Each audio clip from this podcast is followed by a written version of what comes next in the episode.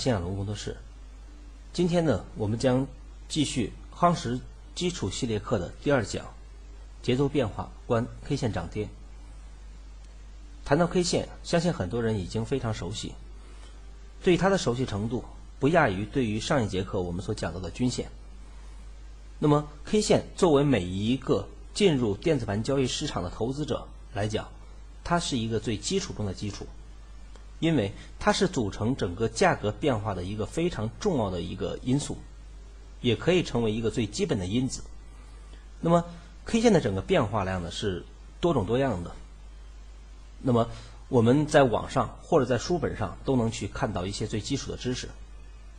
那么从 K 线到 K 线组合，再到后边的形态，以及演变成趋势等等，那么 K 线来讲呢，都是。一个趋势或者一个整个走势的一个最基础环节。那么 K 线上来讲呢，它的变化有很多种，从实体的大小到影线的长短，那么都代表着在价格运行过程中它的动能的大小和受到阻力的大小。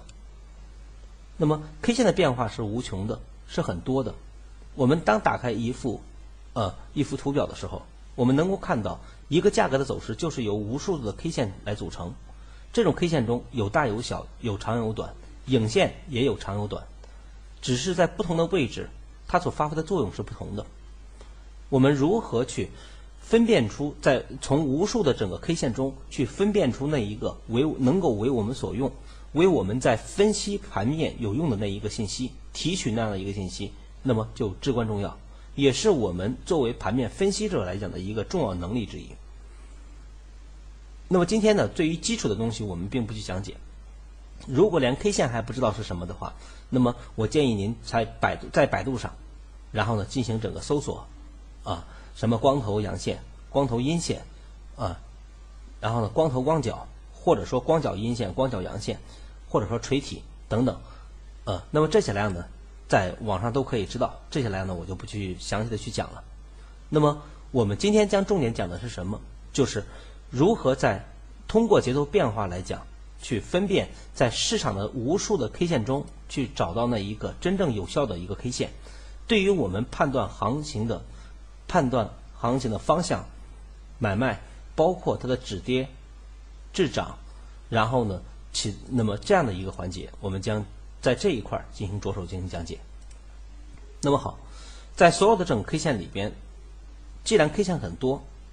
它一定是有有效的和有无效的。那么在有效和无效之间，就会产生了一种非常重要的一个观念，叫做关键 K 线。那么什么是关键 K 线呢？那么我们既然谈到关键 K 线，那它一定它的出发点是什么呢？一定是从实战出发的。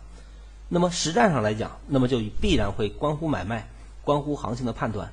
那么所以关键性 K 线它一定是对于整个市场的判方向的判定、买卖的判定、阻力的判定方面，然后呢所起到作用的这些 K 线。那么这些 K 线里边，从分类上来讲，那么我们经常会听到一个词叫滞涨，叫止跌，还有一个突破性 K 线。那么滞涨 K 线、止跌 K 线、突破性 K 线，其实这三者来讲呢，是我们在行情分析的时候非常重要的几个环节，我们经常会运用一些其他的方式，包括我们前面讲的黄金分割，比如我们经常讲到价格下跌反弹至零点六幺八，往往为零点六幺八为一个滞涨一个区域，然后呢上涨回调到零点六幺八，往往为一个止跌区域或者一个支撑区域，但是具体在哪儿支撑，它有没有支撑，就是我们说它是一个大概率的支撑区域。但那个区域能不能支撑着支撑得住？这个时候要看什么呢？你可以通过其他方式，但是往往 K 线关键 K 线就是，比如当价格整个经过上涨回调到零点六幺八附近以后，我们知道在通常情况下或者大概率事件下，零点六幺八附近到零点七六四区域为一个支撑区。但是在这个区域中，什么时候止跌？到底是在这个地方止跌，还是在这个地方止跌？那么？K 线的整个判定就是止跌 K 线的判定，那么往往成为一个非常关键的因素。如果我们能够知道了提前这个区域是一个支撑区域，而且在这个区域中有明显的止跌现象，通过 K 线我可以判定的话，那么好就有了我们进行多单跟进的这种依据。所以，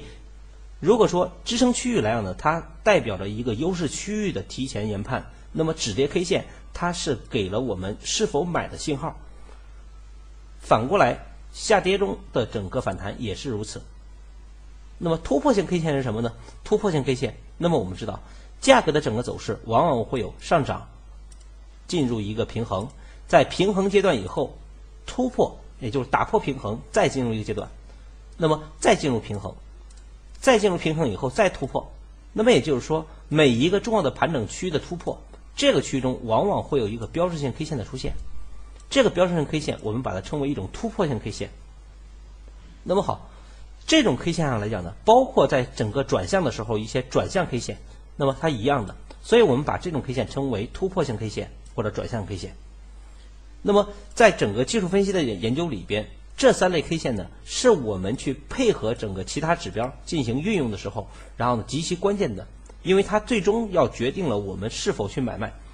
是否在这个位置买。是否在这个位置卖的问题，所以呢，关键性 K 线上来讲呢，无非就这三个条，啊，滞涨 K 线、止跌 K 线和突破性 K 线。那么好，对于整个 K 线上来讲呢，我们看一下，那么滞涨和止跌 K 线，其实在我们运用的最多的一种 K 线来讲呢，其实就是影线。比如，当有长上影的时候，啊，我们把它称为上吊线；当有强下影的时候，我们把它称为锤体。那么这两种 K 线呢，其实是在判定止跌一个价格下跌到一定程度以后是否止跌，或者上涨到一定程时候是否滞涨的时候一个非常关键的一个 K 线运用。那么这种 K 线的整个运用上来讲，它为什么会产生影线？其实我们如果了解过整个 K 线的来源的话，其实很简单，是什么呢？我们前面讲过，价格的每一次涨跌，它都是由什么呢？一定是受制到某一种阻力的产生。那么我们知道，比如我们画一个最简单的一个 K 线图，我们会发现，当我们去发现，比如这是一个纵纵坐标，啊，那么好，比如这是一个纵坐标，这是一个横坐标，那么好，横轴为时间，竖轴为价格，那么也就是说。如果说一根 K 线的整个产生，它因为最早的时候来呢，它是来源于什么？来源于米市。那么当时的整个德川幕府时代来讲，就是这样的一个米商呢，他为了记录每一天的整个价格，所以呢，他从开盘的第一个开门的时候的价格，我们把它称为开盘价。那好，比如它的开盘价在这个地方，啊，比如它的开盘价在这个位置，开盘以后卖这个价格，随着整个排队的人越来越多，也就是买方。大于卖方的时候，这个时候来呢，它的价格会按照每某一个时间点，它会根据不同的时间点，然后呢，记录相应的价格。比如当买的人越来越多的时候，它就会整个里边价格就会把每一个时间点所对应的价格用点标注出来，中间会有涨会有跌，啊，有涨有跌，有涨有跌，所以呢，它就会形成了这样的不同的点位。那么不同的点位在。不同的整个时间上来讲，一直到了整个比如收盘阶段。当收盘，比如这个点关门，我们把它称为收盘。收盘以后，它把每一个时间点所对应的价格、所卖出的价格，用平滑的曲线连起来，那么它就形成了什么呢？它就形成了一天的这种价格波动的一个曲线。这种价格的波动曲线，那么它是如何进行表示呢？一这也就涉及到 K 线的来源。那么好，K 线的来源来讲，那么它就会标注开盘的价格。比如在这个位置中，那么我们可以看到它对应的价格，比如开盘价在这儿，这是开盘的价格。当天的最高价的位置，当天的整个收盘价的位置在哪儿呢？在这儿，这就有了当天的收盘价。有了收盘价以后，那么好，当天的最高价，比如在这儿。当天的最低价的位置来讲，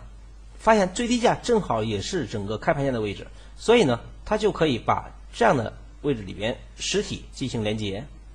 啊，然后呢，同时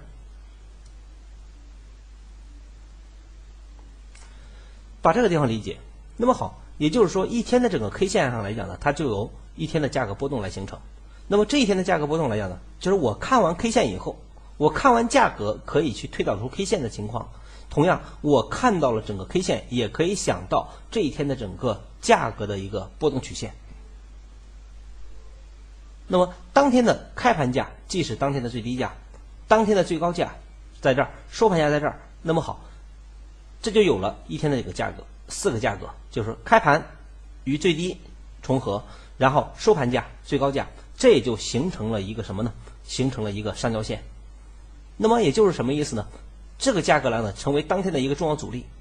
那么这个阻力在第二天，如果在整个我去售卖大米的时候，那么好，这个区域中我要重点注意。那么这个区域中一定会构成一定的阻力，否则的话，它不会在这个地方形成一个大的整个的长上影线。也就是我在第二次整个去第二天去卖的时候，那么这个区域中我要去注意这一线来讲呢，可能是一个近期的一个制高点、制高价的价格。那么我在这一线区域或者来到这一点之前，我要注意抛售，那么也就形成了一个压力区。那么这是它的影线。那么反之，其实下下影线也是这样一个道理。那么也就是说。影线的整个产生，它的根源在于什么呢？它的影影线的产生的根源是在于整个当天价格的整个买卖，那么它是由买卖双方和供求关系来决定的。那么回归到最根本的东西是什么呢？其实就是资金的流入和流出，资金的流入和流出。那么好，上影线和下影线，那么我们有了 K 线以后，其实在所有的整个价格变化中，刚刚我们看了是一天的，那么好，我们知道。当我们去打开图形以后，如果在日线中，在日线中，我们可以看到价格形成一个快速上空，上冲完以后，然后回打，证明这一线它是产生有一定的阻力的，啊，产生一定的阻力，所以第二天的位，第二天、第三天形成一个滞涨。如果原有的趋势保持，那么这一线的整个突破，它将面临着一个未来的一个重要的突破点。那么好，均线这种 K 线上来讲呢，就形成了这样的一个变化。那么好，K 线上来讲呢。那么滞涨 K 线和止跌 K 线，那么上影线和下影线是判定整个行情的一个关键因素。但是注意一个问题，很多人在单一的去学习 K 线以后，就认为有上影线上面一定有阻力，有下影线一定有支撑。其实并非如此。你会发现，当你去做过实盘以后，你会发现，并不是每一次的整个下影线就一定代表着整个里面下边有强支撑，就要去上涨了。也并不是说有长长的上影线就不涨了。我们看到长长的上影线，有些时候它反而会成为一个方向的指引线，就像这个位置一样，一个长长的上影线，它虽有短期回撤，但是后期很快就会去突破。然后呢，也并不是说有下影线它就不跌了。比如像这个地方有长长的下影线，但是这个长下影线以后稍失反弹以后就会形成下跌。所以呢，在多数人在学习 K 线以后，一开始。可能会，你当去回过头来，你去看一些中经典案例的时候，你会发现啊，你看，比如这个地方的长上影线，它就下跌了；这个地方下下影线就上涨了。然后呢，这个地方上影线就下跌了，这个地方上影线就下跌了。然后呢，这也是一个概率问题。但是呢，跟就是你运用不好，什么时候运用，什么时候的长上影线重要，什么时候的长下影线重要，什么时候的影线并不重要。其实，这是我们很多时候在单一学 K 线的时候来讲呢，并不能解决的一个问题。那么这个问题来讲，如果我们再深入一步，从节奏变化的角度上来讲，去看 K 线的上下影线的话，那么我们是不是能够看得更清楚呢？是这样的吧？包括关键性 K 线，比如这个位置的盘整，盘整以后这一根 K 线下来以后进行盘整，那么这个区的 K 线，呃，那么我们就称为标志性 K 线，叫标志性突破 K 线。包括这个位置来讲。我们看这个区域中经过反复纠结，K 线反复纠结，这一根 K 线我们把它称为一种标志性阳线。那么包括这个区域的反复纠结以后，这一根线我们把它称为一种标志性 K 线。那么在这个区域的反复盘整以后，这一根 K 线我们可以把它称为一种标志性 K 线。那么好，标志性 K 线不仅仅是由它的阳线、阴线的大小来决定，一个很重要的一点就是，当你去学完节奏变化以后，你会发现，其实关键性 K 线关键在哪儿？关键的不是 K 线的大小，不仅仅是 K 线的大小，而是它是否去对于原有节奏的改变，其实这是关键性因素，是这样的吧？即使 K 线再小，但是它因为挑了一根阳线，把原有的下行改变了，或者说哪怕是一根小的阳线，把原有的下跌中的整个的一个小下行下行节奏改变，或者上行节奏中的一个小阴线把上行节奏改变了，那么好，它都称为关键性 K 线。关键性 K 线其实很多时候要回归到关键性点，啊，这是一个很重要的问题。所以呢，这一点上来呢，我们待会儿会去讲到，啊，当我们了解关键性 K 线以后，那么它在我们的整个分析中的重要作用以后，那么我们接下来去看节奏角度，我们去看一下 K 线。那么今天我们重点去看一下什么呢？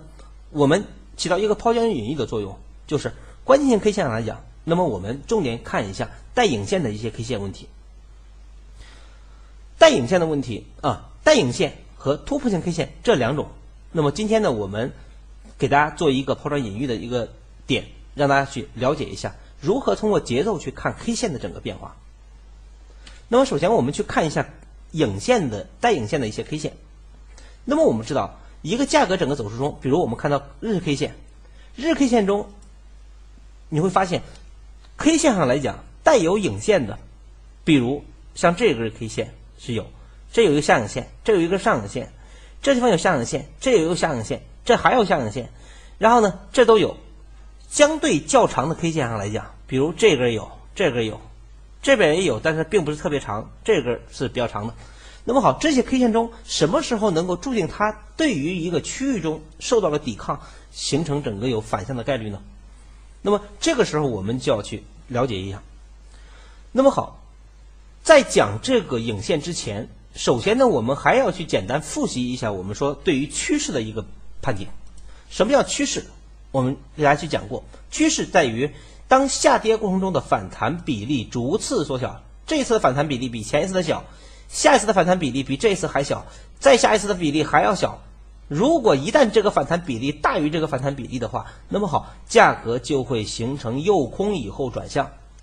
啊，也大家呢不要去挑这个毛病。有的人说看原油，有的人老师他没有诱空或者诱空很少，是因为什么？它跟整个品它那个各个品种的特性来决定的，那个是稍有差别的。但是多数情况下是有诱空的。那么好，也就是说，在价格整个区域中形成了整个向上转向问题。那么好，在这个区域里边，我们就有了这样的一个概念以后，那么我们就知道一件很重要的事情。比如我们看这一根 K 线，好，当价格走到这个地方的时候，这一根阳线收出一个长下影线，一个阳线，这根阳线它能不能去带来未来的整个上涨呢？我们知道，长下影线多数我们所学习的，比如锤头也好，那么。它多数应该是受到抵抗，应该是上涨，应该是上涨。那么，但是刚刚我们又讲到了，并不是所有的下影线就一定代表着上涨，也并不是所有的上影线就代表一定下跌，而是什么呢？而是它是不是一个关键性的整个线。所以在这一块里边呢，我们要去注意一个问题：这个地方的下影线到这个位置的整个反弹，它的反弹有没有对于原有的整个下降趋势有一个改变？趋势的改变，那么我们说，一个大的趋势，它不可能一根 K 线改变整体大的趋势，但是对于临近的趋势有没有改变，这是一个关键因素，这是一个关键因素。比如像这一根下影线的话，我们在日线级别里面，你似乎看不出来什么。好，那么我们放到什么呀？我们放到四小时里边，也就是说，我们把这一根线进行拆解，这就是刚刚我们所看到的一根线，一根日线，一根日线。那么它就形成了这样的，在四小时里边有这样的几根线，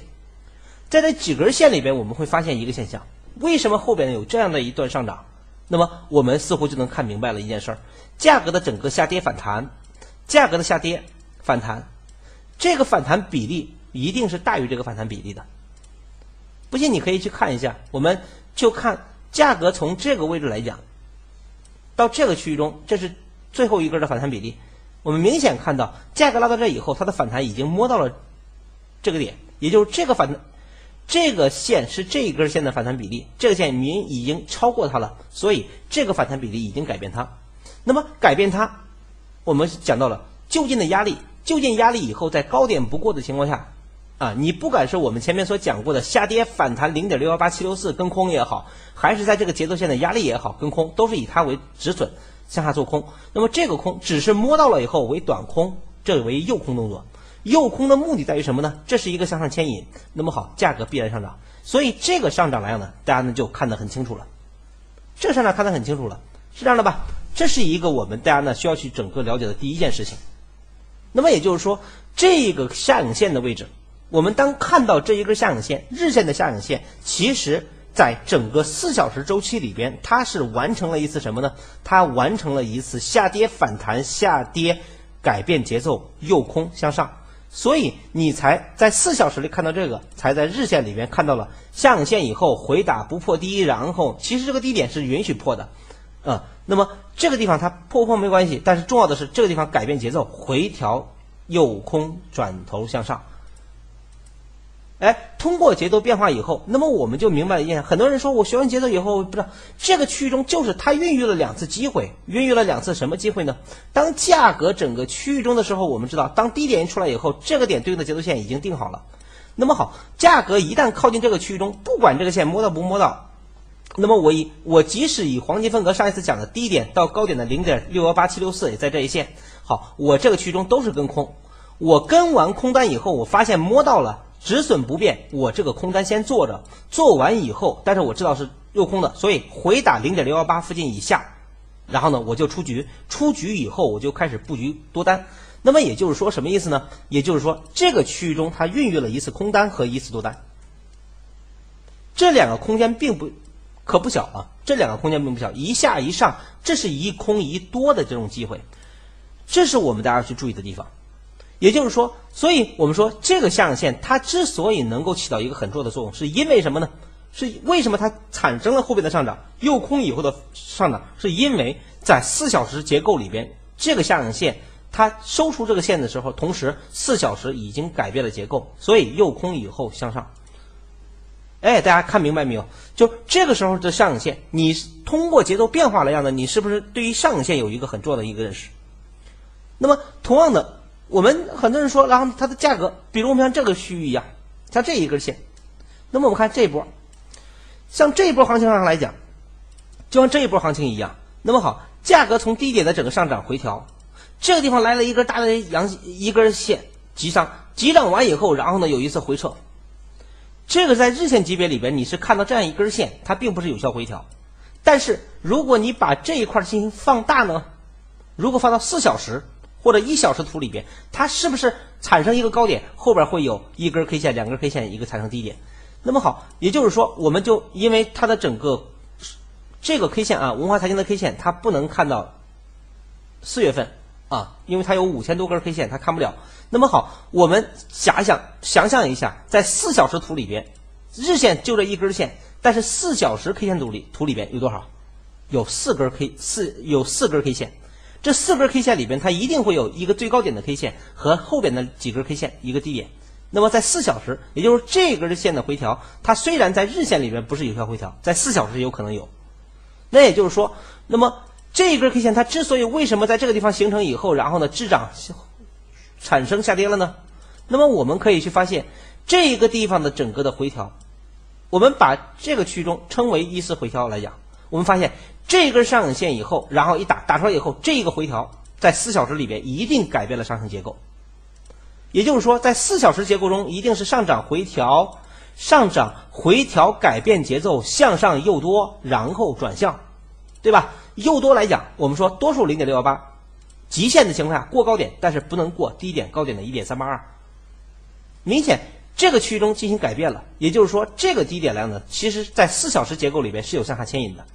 啊，不信你看这个地方量呢，它的一点三八二是没有过的，对吧？上面那一条线是一点三八二，一点三八二在上面，所以没有过。所以价格在这个区域中形成了整个转向破低，破这个低点是正常不过的事情。它破到这个低点又等到这儿，所以下一目标这个低点，是吧？一旦破到这个低点，两个低点完同同时完成，好，这个低点以下容易产生多单，那么好，这个区域中就有了。哎，大家发现没有？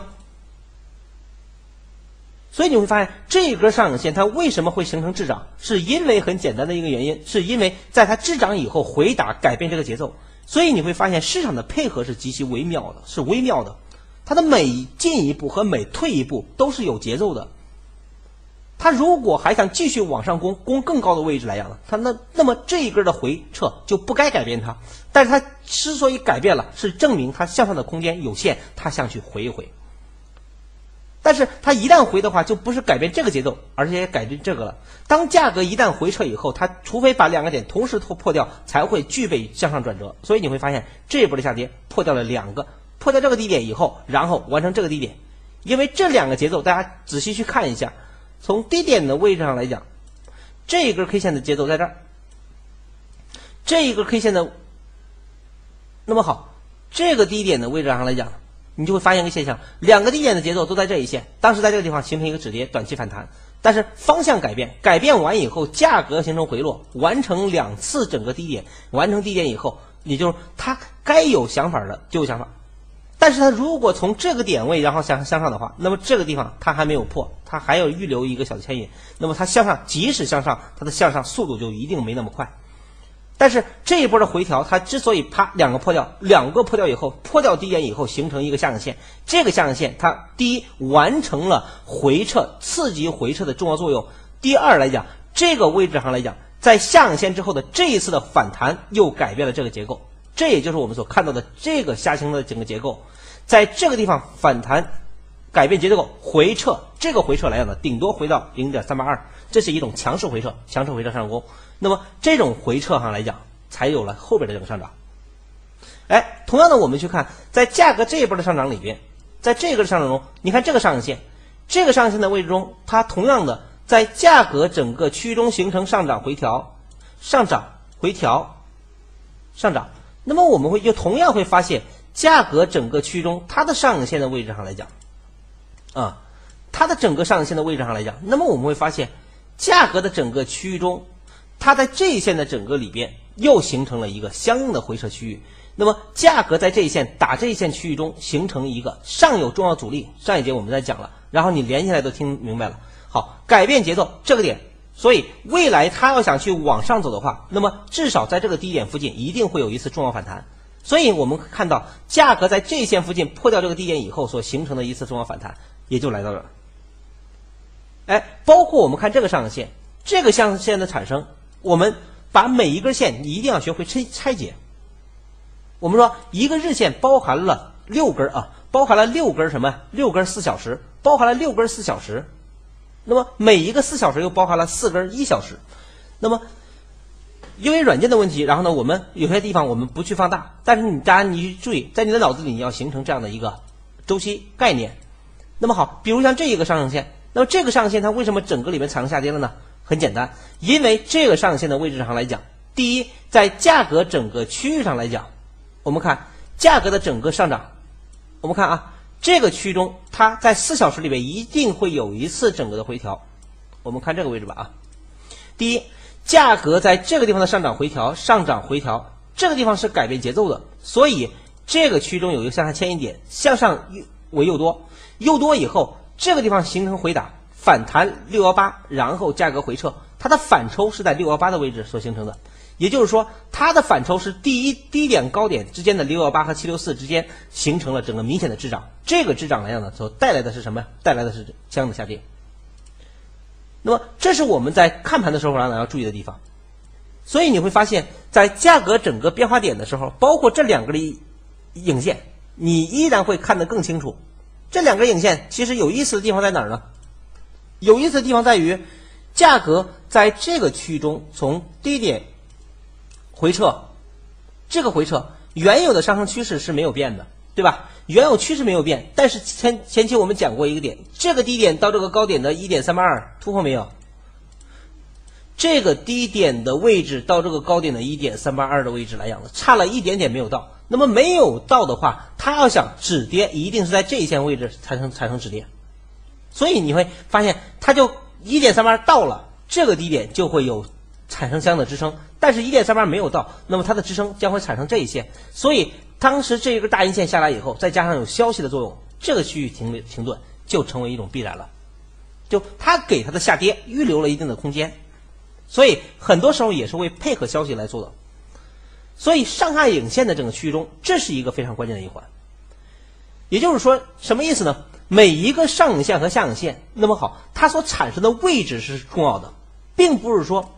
是上影线就一定滞涨，是下影线一定止跌，不是这样的，而是我最终传承一个观点是什么呢？就是关键在于上影线和下影线的位置，它所产生的地方是不是到了重要的第一个方面，是不是改变了原有节奏？第二，它的整个上下影线是不是整个里边处于一个重要的关键阻力区？如果在关键阻力区，或者说进行关键的整个方向来了，那好，那个上影线和下影线就是有用的 K 线。如果不是的话，那个 K 线只是打酱油的，没有什么用。这是一个非常重要的一点。那么另外，包括关键性 K 线，比如突破性阳线，比如像这种区的突破阳线。那么好，这个区的阳线，其实我们大家也依然很清楚一件事情，它为什么会产生这个区域中的一个突破性阳线？那么我们看价格，原先我们去讲过，价格下跌反弹下跌破一点三八二，这是一个下行，所以未来的整个区域中，这个位中一定会产生整个阻力这一条趋势线。第二个问题，在临近的这一波下行中，下反下这个地方在日线级别里边并不是有效反弹点，但是在四小时一定是。注意啊，在四小时一定是，所以大家呢在学习节奏变化以后，其实你很多时候你不用切换周期，你就能看出来，这是一个有效四小时一定是有效反弹。那么好，这一根的垂体上形成一个垂体，给人家感觉就是压制是很大。其实这个垂体向上一走，改变这结构了，所以回打右空不破高点低点一点三八二，价格反向向上，这就是我们在那一次十月份讲非农价格要反反弹向上的一个原因。那么未来向上的极限。当时我们也讲了，在哪儿呢？在这个地方。那么它这一线呢，啊，是一个重要的滞滞涨区。哎，所以呢，你会发现价格整个区中，它的每一次长上影线看似阳线，它就打了一个组合，一个长上影，一个长下影，两个组合，其实来源于什么呢？来源于节奏。节奏里面它已经告诉你了，这个地方其实在四小时已经改变节奏了，改变节奏，回打右空，转头向上，有了，是这样的吧？所以呢，你就会发现一个很有趣的现象，就在这儿。哎，这就是它整个上下影线的一个作用，包括这种向下影线、向线的位置来讲呢，这个区域中它并没有产生整个的，就这个位置里边，你们看啊，这个地方我们在日线级别里边看到一根、两根、三根、四根，三根阴线和一根阳线，再配合一个阳线，你会发现这里边有一个关键 K 线是谁呀？是这根 K 线，也就是说在四小时，现在是日线。在四小时里边一定会有一个级别，这里边一定会有一个反弹，也就是说这个反弹改变了这个结构，所以回打右空不破一点三八二向上。我们看这是几月份的？这是九月份，九月十二号，九月十二号、十三号，我们看一下四小时能不能看到啊？九月十二号、十三号。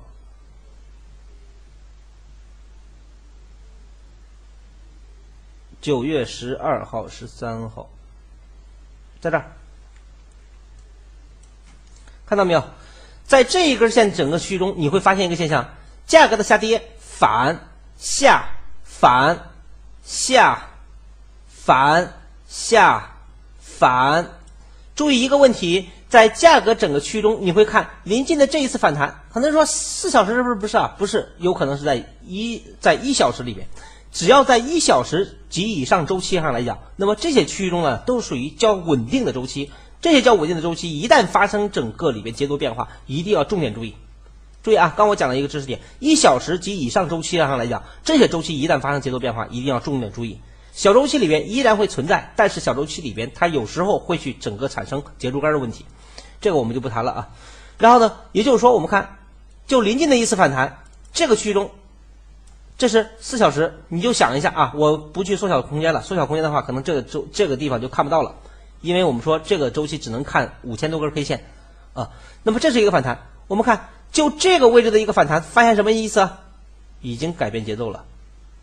对吧？它改变的是这个点，这个点的位置里边，后期我们会谈到这个区中是一个方块点。好，价格整个里边上涨又空破不破高点一点一点三八二，向上来一次，向上来一次。但是它的整个区中是不是还在改变的这个位置啊？这个点还没有完成，所以再一次右空，从这个区中右空，右空完以后不打一点三八二，再次向上，然后完成高点以上，在大周期压制的情况下形成整个转向，哎，这个区域里面就形成了这样的一个位置。所以大家呢对于整个影线和突破性 K 线现在有没有了解了？就是 K 线，刚刚我们说 K 线上来讲，当时这个区域里边它所形成的啊。它所形成的这个位置，上有牵引，这一线反复在盘整，回打不下来，而且这个结构里边，如果你再缩小周期的话，这个区中一定还会有一个回调。那么这个回调跟这个回调相比，这个回调一定没有改变它，所以才有了这一个推高。哎，它们之间其实，在两个走势的时候，有时候是对冲的。他们的对冲就是为了去寻找一个完美走势，这是一个非常有意思的一个点啊。这些东西来呢，我很少去在整个里边公开去讲，所以呢，因为这个东西我深知它的整个作用是极其极大的啊。你整个里边呢是花钱买不来的，所以呢，这一点大家一定要去多去复盘，多去想。所以呢，价格整个走势里边，大家你看，比如这个区域中。上回上，未来下跌一定是这个低点以下形态出来了。为什么这个上涨啊？为什么达到零点六幺八六幺八以后下来？这个区域里边所形成的意思，哎，这叫高概率区域。所以呢，关键性 K 线就在这儿产生。这个关键性 K 线就是日线级别里边刚刚所看到的这个位置 K 线，哎，所以呢，它所形成的就是这样的一个过程。现在大家通过我刚刚所讲的这样的一个 K 线走势以后，通过节奏变化以后，你对于影线和突破性 K 线应该有了一个清醒的认识。那么好，接下来给大家布置一个作业，就是做一个思考，思考什么呢？思考一两种走势，第一缓涨走势，一个是阴跌走势。我们知道，在现货整个我们在做的过程中，包括股票行情里边，经常会遇到那种情况，你会发现有些行情一旦上涨以后，你等调它始始终不调。或者下跌以后，你等反弹跟空，它始终不给你反弹跟空，是因为什么呢？是因为跟节奏有关系。那么也就是说，大家思考一下，缓涨行情中，从缓涨到急涨，最后稍微回撤以后，一旦大家有没有这样的一种一种特点？比如上小回，你老想再回一回再跟，你发现跟不上，再回，你还等它再回回跟不上，最后整个产生急涨，终于给一次回了。你等一次没跟上，等二两次没有跟上，终于第三次给了，给了你买了以后，啪，稍微一反弹下来了，被套住，或者下跌中你老等反弹，它的反弹一点儿还没到你的位置就下来了，还没到你的跟单点下来了，还没到你的跟单点下来了，你啪这一次反弹多了，你终于跟进空单了，你发现干嘛？上去了，有这种情况吧？这就是缓涨和阴跌，这种行情来呢很好，但是又很可怕。你做好了，你会发现非常舒服；你做不好的话，会非常难受。那么好，大家呢，建议大家从节奏的整个角度上来讲，你似乎你去想一下，你会发现哦，你已经一定会明白一件事情：缓涨的行情是什么样的？它的回撤转向，阴跌行情里边的从阴跌到急跌，然后到反弹转向。哎，这个作业非常重要。如果这个东西你讲明白了，你想明白了，那么好，你就明白了一种行情的专门的做法。这是一个非常重要一点。等你想明白，当你想个差不多了以后，我后边会有专门的课程进行详细的讲解，好吧？那么今天的整个课程呢，我们讲到这些。同时，那么如果你认为今天你学的东西有价值，你认为这个东西给你的脑洞啊开了一下脑洞啊，然后呢形成了一种脑呃头脑风暴，那么好，认为有价值，欢迎大家的打赏。那么。后边会有更有价值的东西会逐一的进行推出，谢谢大家这个收听，啊，再见。